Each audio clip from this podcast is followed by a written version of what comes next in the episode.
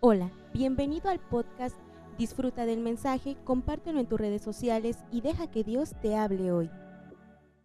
En un primer momento, el profeta Isaías eh, escribió al pueblo de Israel, al pueblo de Judá. En este tiempo ya estaba dividido el reino y él tenía también el talento, el don de escribir como poeta. Por eso aquí lo hace en forma de un canto en el capítulo 5. ¿Sí? ¿Están conmigo? Me dice, vamos a leer del versículos 1 al versículos 4. Dice, ahora cantaré por mi amado, el cantar de mi amado a su viña. Tenía mi amado una viña en una ladera fértil, la había cercado y despedregado y plantado de vides escogidas había edificado en medio de ella una torre y hecho también en ella un lagar y esperaba que diese uvas y dio uvas silvestres. Ahora pues, vecinos de Jerusalén y varones de Judá, juzgad ahora entre mí y mi viña, ¿qué más se podía hacer a mi viña que yo no haya hecho en ella? ¿Cómo? Esperando yo que diese uvas ha dado uvas silvestres. Bueno, aquí vemos eh, que el profeta está escribiendo de manera figurada y el amado es Dios, es Jesús, Jesucristo creemos que es Dios. Y la viña representa a Israel y al pueblo de Judá. Y las uvas silvestres representa la conducta pecaminosa de los habitantes del pueblo de Israel. Y está hablando Dios a través del profeta Isaías y dice yo, planté una viña, tuve mucho cuidado, la despedregué, la acerqué, hasta puse una torre para vigilar y cuidarla de los animales que entran a comerse a las uvas y también un lagar donde se pueda cosechar el vino. Pero a pesar de todo ese cuidado amoroso, ese cuidado tierno que tuvo Dios para con su pueblo escogido, que había fundado a través del patriarca Abraham, y después liberados de la esclavitud en Egipto y introducirlos a la tierra prometida, y después, a petición de ellos, colocar a un rey y estuvieron siendo gobernados bajo la dirección de David, de Salomón. Y este pueblo en este tiempo ya no hacía caso de las leyes, de todo lo que Dios les había dado. Les había dado su amor, su misericordia, su palabra. Pero en este tiempo el pueblo se estaba rebelando. Y es que esa es la raíz del, del conflicto en todos los ámbitos en, todo lugar, sea en el trabajo, en la familia, en la iglesia, la raíz de los conflictos, del problema, es la rebelión. Y este pueblo es lo que estaba haciendo, ya no estaba obedeciendo, sino que estaba siendo influenciado por las naciones paganas de ese tiempo. Y ya no adoraba a Dios como él lo pedía. Y por eso él declara lo que sigue diciendo en el versículo 5 al 7, dice, os mostraré pues ahora lo que haré yo a mi viña. Le quitaré su vallado y será consumida, aportillaré su cerca y será hollada. Haré que quede desierta, no será podada ni cavada y crecerán el cardo y los espinos, y aún a las nubes mandaré que no derramen lluvia sobre ella Ciertamente la viña de Jehová de los ejércitos es la casa de Israel y los hombres de Judá, planta deliciosa suya. Esperaba juicio y he aquí vileza, justicia y he aquí clamor. A pesar de todas las bendiciones, de todos los beneficios, de todo lo que Dios había hecho por su pueblo, Dios no vio los resultados que él esperaba. En lugar de que practicaran la justicia, dice que ah, eh, cometían pecado, cometían vileza. Y a veces así también este, en la obra, platicaba con uno de los obreros que salen a las comunidades Y dice, pues ya hemos ido algunos años, me costó para que me aceptaran allá los hermanos y les enseñamos, pero a veces parece que a pesar del consejo, a pesar de la enseñanza que se les da, los hermanos o alguna familia hace lo contrario a lo que dice la voluntad de Dios. Y eso a veces trae este desánimo, trae decepción, trae desilusión. Y así también estaba el corazón de Dios. Estaba dolido porque su pueblo amado no le agradaba, no le obedecía como él lo pedía.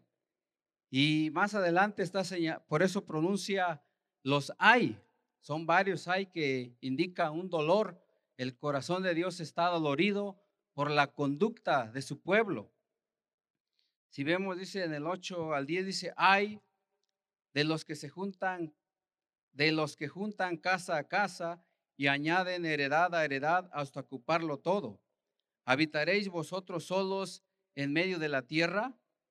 Ha llegado a mis oídos de parte de Jehová de los ejércitos que las muchas casas han de quedar asoladas, sin morador las grandes y hermosas. Y diez yugadas de viño producirán un vato y un homer de semilla producirá un efa.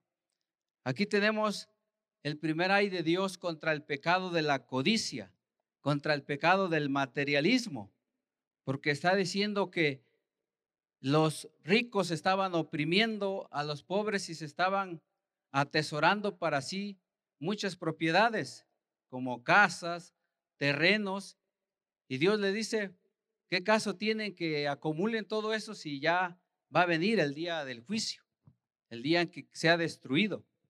Y también todos sus terrenos ya no van a producir lo que cosechaban antes, a pesar de sembrar bastantes en su viña, bastantes hectáreas, solamente van a cosechar pocos litros. O en sus semillas solamente van a cosechar un porcentaje mínimo. Y ese es el, primer pecado que Dios está condenando, la codicia y el materialismo. Después, en el 11 y 12 dice, hay de los que se levantan de mañana para seguir la embriaguez que se están hasta la noche, hasta que el vino los enciende. Y en sus banquetes hay arpas, vijuelas, tamboriles, flautas y vino, y no miran la obra de Jehová, ni consideran la obra de sus manos.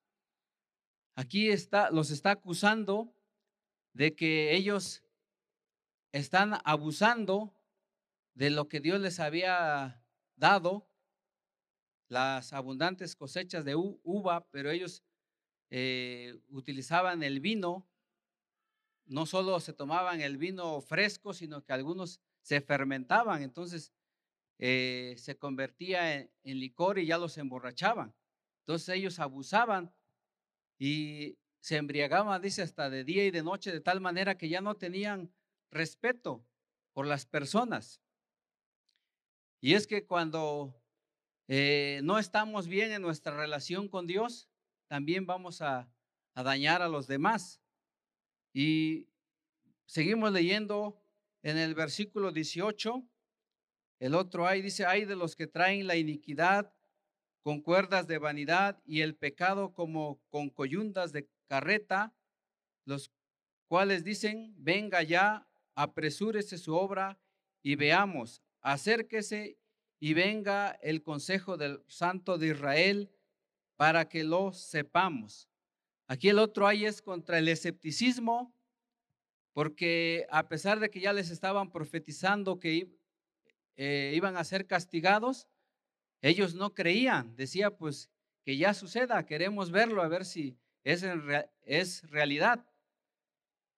Y después en el 20 dice, hay de los que a lo malo dicen bueno y a lo bueno malo, que hacen de la luz tinieblas y de las tinieblas luz, que ponen lo amargo por dulce y lo dulce por amargo.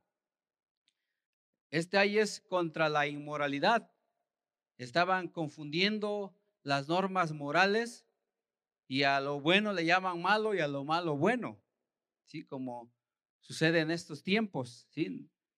Eh, o a veces yo estaba en un convivio y un compañero llevó una botellita de curado y le dicen, pruébenlo, dice, porque está muy bueno, dice, está muy bueno. se lo recomiendo, dice, ya lo estaban sirviendo el vasito a cada uno de los compañeros, dice, ¿y tú no quieres? Pues no, no lo aceptamos, pero desde donde yo estaba sentado se percibía el olor de alcohol, que lastima la nariz. Entonces, en el mundo, la gente le llama a lo bueno, le llama a, a lo malo, le llama bueno, ¿no? Y así estaban en este tiempo la condición de este pueblo. Y también dice en el 21, hay de los sabios en sus propios ojos y de los que son prudentes delante de sí mismos. Aquí está dando otro hay contra los arrogantes, ¿sí? Contra los que ya no querían obedecer a Dios, sino seguir sus propios consejos. Y después está diciendo otro hay contra la corrupción en el versículo 22 y 23. Dice, hay de los que son valientes para beber vino y hombres fuertes para mezclar bebida, los que justifican al impío mediante cohecho y al justo quitan su derecho. Aún los líderes, los que eran encargados de impartir la justicia, ya se estaban corrompiendo porque aceptaban el soborno. Entonces, esta era la condición del pueblo de Israel en este tiempo y Dios no estaba ya eh, tolerando más estos pecados, porque algunas personas piensan, como Dios es amor, pues Dios perdona todos los pecados, pero también Dios es justo. Por lo tanto, Él dijo, voy a derramar juicio sobre este pueblo, los voy a castigar, y por eso dice en el versículo 24 y 25, por tanto como la lengua del fuego consume el rastrojo y la llama devora la paja, Así será su raíz como podredumbre y su flor se desvanecerá como polvo, porque desecharon la ley de Jehová de los ejércitos y abominaron la palabra del Santo de Israel. Por esta causa se encendió el furor de Jehová contra su pueblo y extendió contra él su mano y le hirió. Y se estremecieron los montes y sus cadáveres fueron arrojados en medio de las calles. Con todo esto no ha cesado su furor, sino que todavía su mano está extendida. Entonces Dios usó a las naciones vecinas como a Siria para castigar al pueblo de Israel. Y el reino del norte, que eran compuesta por diez tribus, fue desintegrada. Y ese mismo fin le esperaba después a Judá. Dios iba a enviar al imperio babilónico para que se los llevara cautivos. Entonces vemos que Dios sí cumplió la palabra que había dicho de que iban a ser castigados. A pesar de que Él amaba tanto a este pueblo y le había prolongado su misericordia por su amor, Dios tuvo que castigarlos, tuvo que disciplinarlos. Y así es Dios con nosotros también. Él no tolera el pecado. Él nos ama mucho, pero también eh, no le gusta que vivamos en un estado de tibieza o de frialdad espiritual. Por lo cual Dios siempre nos da una nueva oportunidad de reencaminarnos, de volvernos a Él. Vamos a ver en Lucas capítulo 13. Me acompaña Lucas capítulo 13, de los versículos 6 al 9. Aquí tenemos también otra parábola narrada por nuestro Señor Jesucristo que ilustra la misericordia de Dios, de Cristo, nuestro abogado, nuestro defensor. Dice así, dijo también esta parábola, tenía un hombre una higuera plantada en su viña y vino a buscar fruto en ella y no lo halló. Y dijo al viñador, he aquí, hace tres años que vengo a buscar fruto en esta higuera y no lo hallo. Córtala. ¿Para qué inutiliza también la tierra? Él entonces respondiendo le dijo, Señor, déjala todavía este año, hasta que yo cabe alrededor de ella y la abone. Y si diere fruto, bien, y si no, la cortarás después. La viña representa al pueblo de Israel, pero también puede aplicarse de manera individual. Cristo mismo ha venido a esta tierra a buscar que nosotros, sus discípulos, encuentre fruto. Amén. Y a veces eh, Él se decepciona cuando algunos que ya han empezado a caminar con Él por años y dice, pues no veo cambios, no veo resultados. Pero Dios es tan misericordioso que aún nos da una nueva oportunidad. Ya estamos por arribar en un año nuevo, en las vísperas de este año 2023. Y Dios dice, déjala todavía un año. Dice, todavía tienes oportunidad este año para que mejoremos nuestros caminos y enderecemos nuestra relación con Dios. Porque si nuestra relación con Dios está bien, todo lo demás que gira alrededor, nuestra relación con la familia, con la iglesia, con el mundo, va a estar bien de acuerdo a la voluntad de Dios. Amén. Entonces, dice, dale todavía, como decimos comúnmente, dale chance todavía este año, ¿sí? dale oportunidad. Quizás a veces nos desanimamos, como decía hace un rato, con alguna familia, con algún hermano, alguna persona en, la viña, en el pueblo de Dios, que no vemos cambios, pero Dios dice, todavía puedes darle oportunidad para que Él siga siendo instruido en la palabra y siga caminando con Dios. ¿sí? Podemos seguir así como Cristo intercede por nosotros y nos da cada día una nueva oportunidad, porque sus misericordias son nuevas cada mañana, así también nosotros podemos seguir instruyendo la palabra y podemos seguir orando por el pueblo de Dios. Amén. Eso quiere decir que podemos cavar y abonar a esa planta para que pueda tener la oportunidad de dar fruto. En este caso está hablando de una higuera, ¿no? Para que dé un buen higo. Y vamos a ver cómo Dios nos puede dar esa oportunidad en el Juan capítulo 15. Juan capítulo 15. Voy a leer de los versos 1 al 7. Dice, yo soy la vid verdadera y mi padre es el labrador. Todo pámpano que en mí no lleva fruto, lo quitará. Y todo aquel que lleva fruto, lo limpiará para que lleve más fruto. Ya vosotros estáis limpios por la palabra que os he hablado. Permaneced en mí y yo en vosotros. Como el pámpano no puede llevar fruto por sí mismos si no permanece en la vid, así también vosotros si no permanecéis en mí. Yo soy la vid, vosotros los pámpanos, el que permanece en mí y yo en él, éste lleva mucho fruto, porque separados de mí, nada podéis hacer. El que en mí no permanece será echado fuera como pámpano y se secará y lo recogen y los echan en el fuego y arden. Si permanecéis en mí y mis palabras permanecen en vosotros, pedid todo lo que queréis y os será hecho.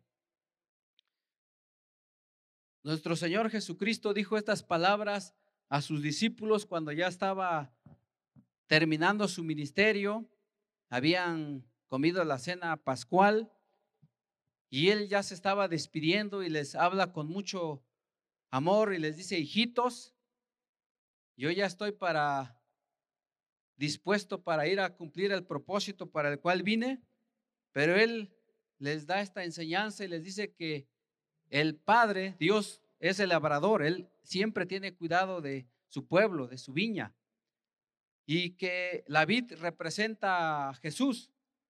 Él es la vid verdadera, ni los del pueblo de Israel, ni los líderes cumplieron con ese propósito que tenían pero Él sí es la vid verdadera. Y los pámpanos representa a los discípulos. Los pámpanos son las ramas. Las ramas tiernas de la planta, de la vid. Y dice que los que permanecen en él van a dar fruto, pero los que únicamente dice que están quizás unidos a él, pero de manera superficial. Puede representar a los creyentes nominales o a los creyentes carnales que solamente son de nombre cristianos que vienen a la iglesia y o dice yo soy asambleísta, yo soy bautista, yo soy este, nazareno de diferente denominación, pero no está arraigado en la vida. Cristo no está en su vida, porque dice el que permanece en mí, pero yo en él, dice. Eh, significa que es el que está arraigado en la palabra de Dios, ¿sí? No, no solamente de profesión, no solamente porque lo dice con su boca, sino que está realmente nutrido de Cristo. Se ha convertido, ha nacido de nuevo y ahora está unido, está relacionado con Cristo. Y por consecuencia de esa unión vital puede dar buen fruto. Sí, buen fruto. No como las uvas que estaba dando el pueblo de Israel. Le llama que ellos estaban produciendo uvas silvestres, dice. Las uvas silvestres dice que son amargas, son ácidas, son agrias, no se pueden comer. ¿Sí? Y a diferencia de las uvas dulces. Entonces, el buen discípulo de Cristo sí puede producir buen fruto mientras mantiene esa buena relación con Dios.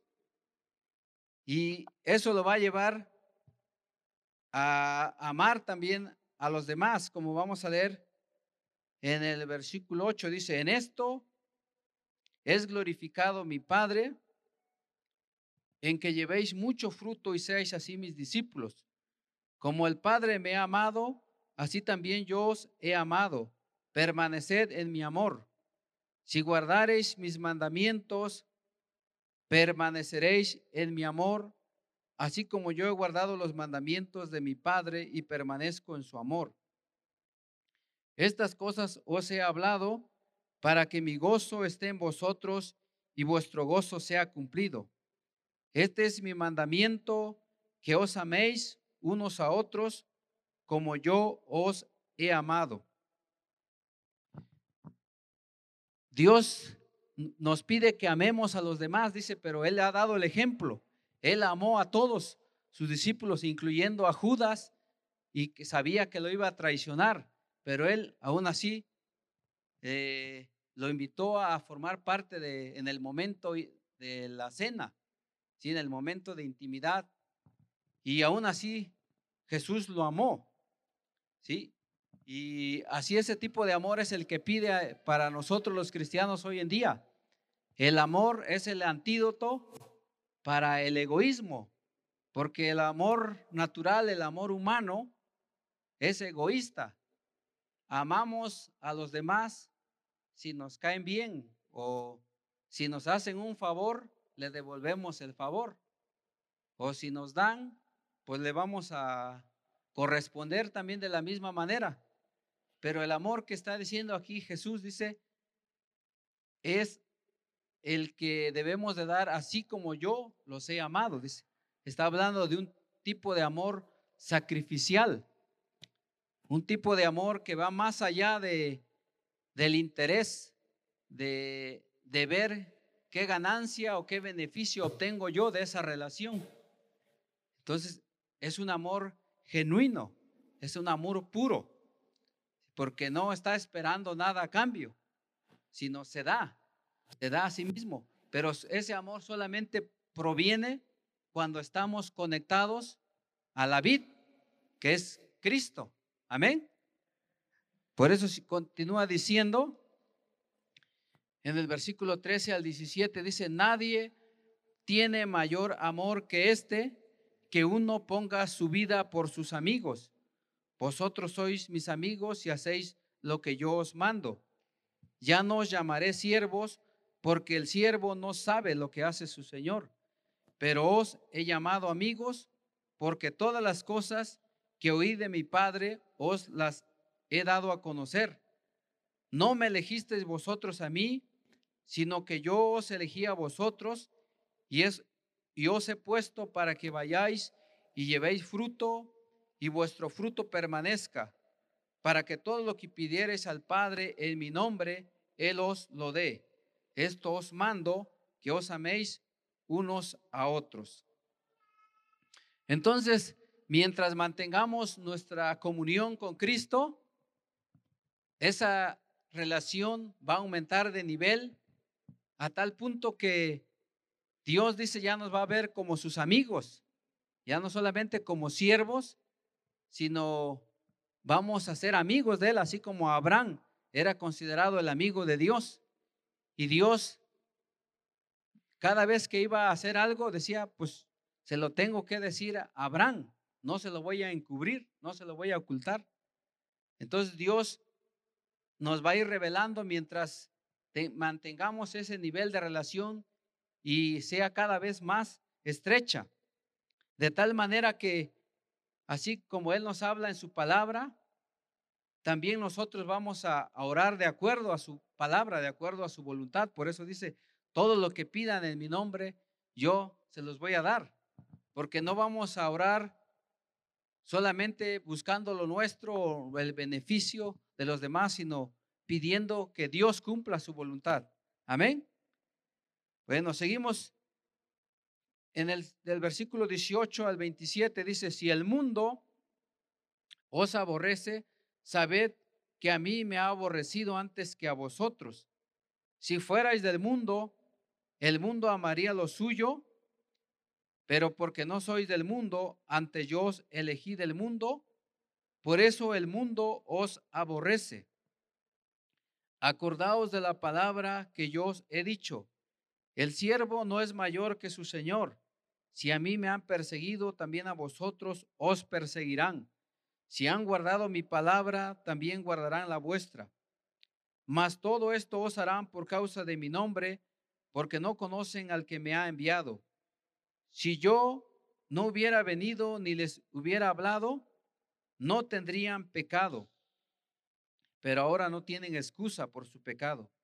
El que me aborrece a mí, también a mi Padre aborrece. Si yo no hubiese hecho entre ellos obras que ninguno otro ha hecho, no tendrían pecado. Pero ahora han visto y han aborrecido a mí y a mi Padre. Pero esto es para que se cumpla la palabra que está escrita en su ley. Sin causa me aborrecieron. Pero cuando venga el consolador, a quien yo os enviaré del Padre, el Espíritu de verdad, el cual procede del Padre, él dará testimonio acerca de mí y vosotros daréis testimonio también porque habéis estado conmigo desde el principio.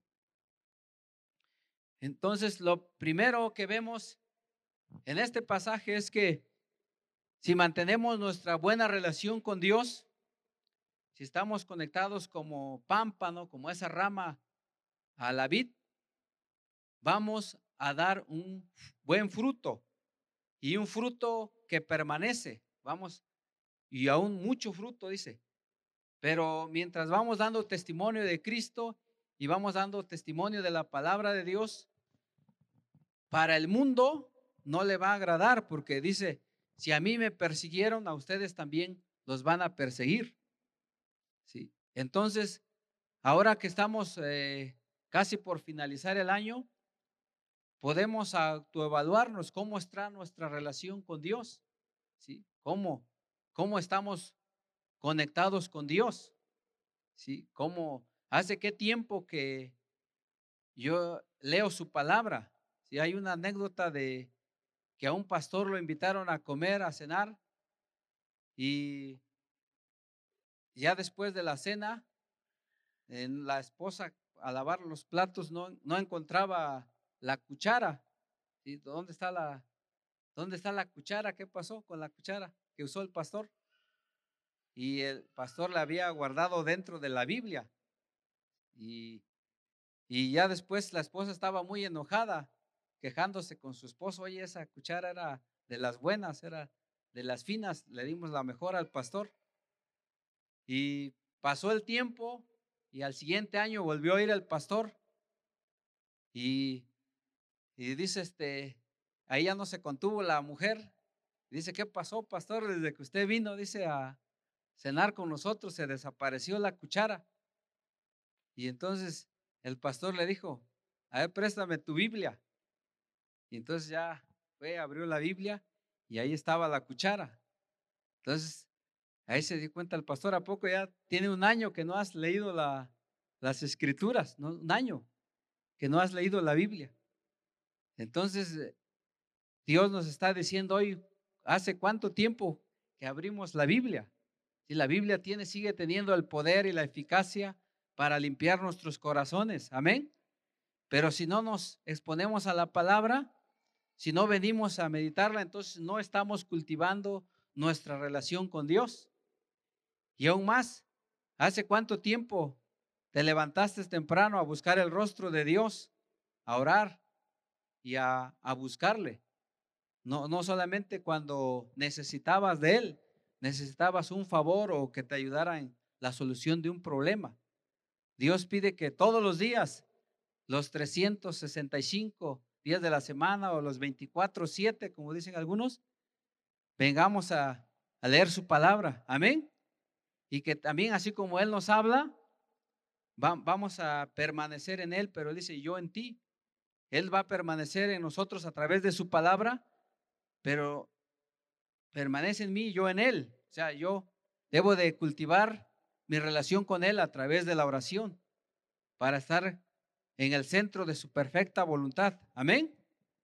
Y de esa manera, pues Dios nos va a dar su amor, ese amor que soporta todo, ¿sí? El amor que todo lo sufre, que todo lo espera, para con la iglesia, ¿sí? Ese nos va a capacitar para poder amar a todos.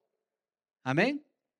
Y eso le va a producir gozo a Dios y así vamos a tener paz con la iglesia, con nuestros hermanos y también con el mundo, aunque el mundo nos va a aborrecer, dice, aunque nosotros le amemos y le hagamos bien por causa del buen testimonio, al mundo no le va a agradar.